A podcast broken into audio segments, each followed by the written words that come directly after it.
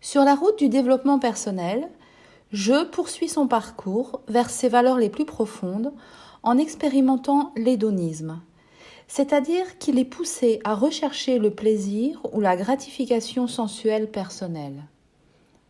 Les valeurs d'hédonisme proviennent des besoins vitaux de l'être humain et du plaisir associé à leur satisfaction. C'est une valeur qui arrive seulement à ce stade du chemin de l'expérience de jeu, car il n'y a pas d'hédonisme possible sans discipline personnelle, sans conscience de soi, du monde et des autres. Les fondations directes de l'hédonisme sont la curiosité et le goût pour l'existence d'une part, et d'autre part l'autonomie de pensée et non la croyance, le savoir et l'expérience du réel au lieu de la foi. Ce qui apporte bien-être et satisfaction pour un individu, ce sont les activités partagées.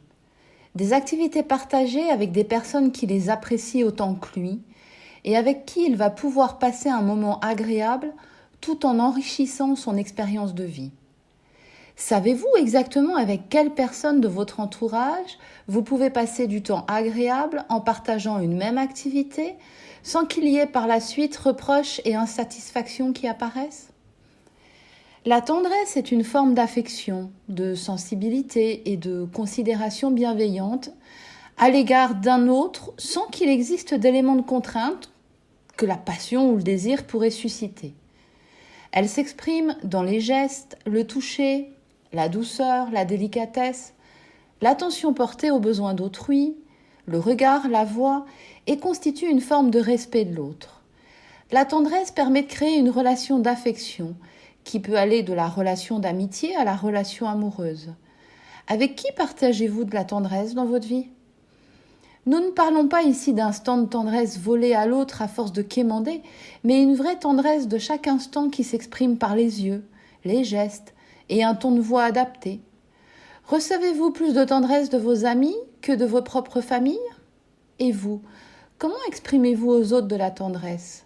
Est-ce important pour vous de recevoir beaucoup de tendresse? Faire l'amour apaise, décontracte, mais aussi tonifie et stimule.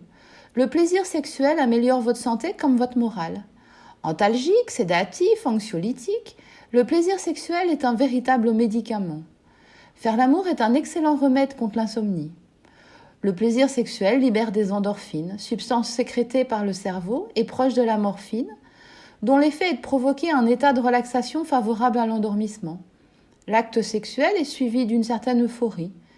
Celle-ci est due à l'action de deux substances produites par notre cerveau, la sérotonine et la dopamine, qui sont de véritables hormones du plaisir. Nous avons vu comment ces neuromédiateurs dopent votre organisme tout entier, provoquant un sentiment de bien-être. Psychologiquement, vous sentir désirable vous fait du bien. Faire l'amour apaise l'anxiété, diminue le stress. Les caresses ont également un fort pouvoir apaisant.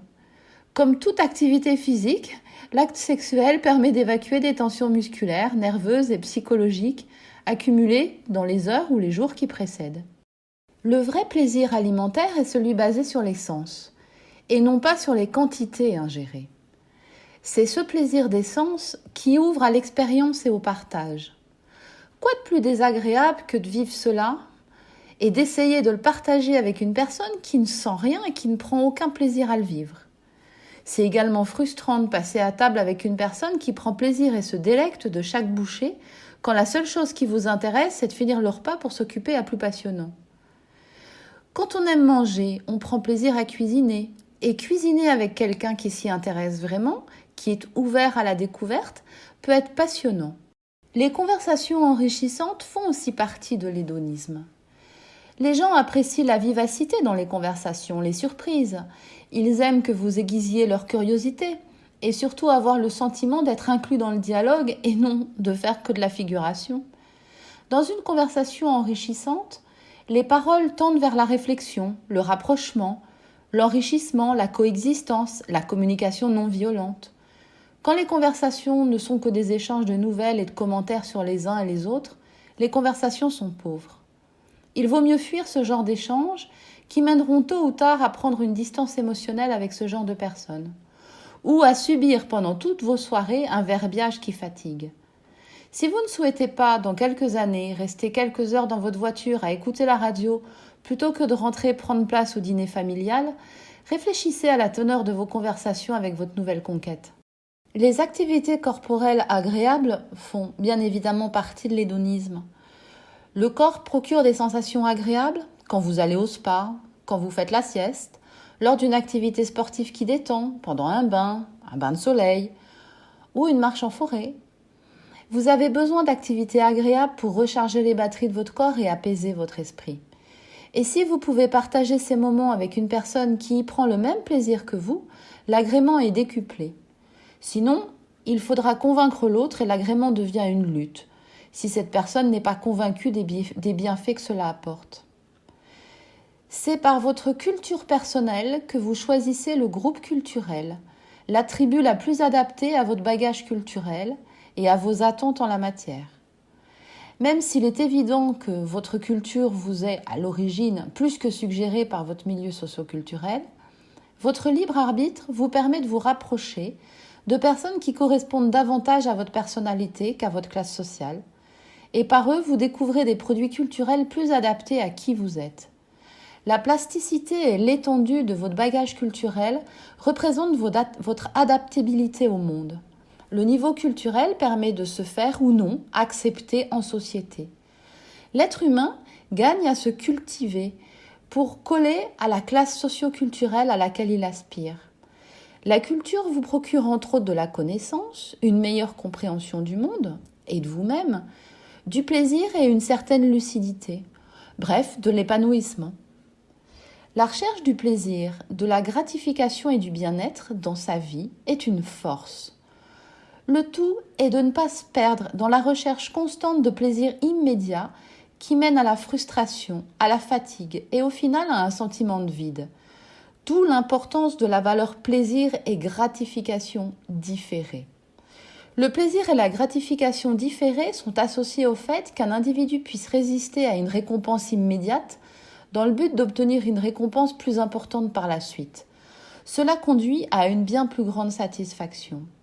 Se concentrer sur vos objectifs à long terme vous aide à saisir l'importance de ce que vous faites maintenant. Fixez-vous des petites récompenses tout au long de votre trajet. Cette approche de la vie vous permet de réaliser de grandes choses si vous avez de l'ambition. Si c'est le cas, mais que vos proches sont plutôt des adeptes des plaisirs immédiats, vous serez très souvent sollicité pour vous laisser aller à profiter dans l'instant. Si vous êtes sensible à la noblesse de l'âme, c'est que vous êtes attaché à des qualités de générosité, d'ouverture, de gentillesse, de compassion. Cela vous fait du bien. Cette noblesse a quelque chose que les mots ne peuvent pas décrire.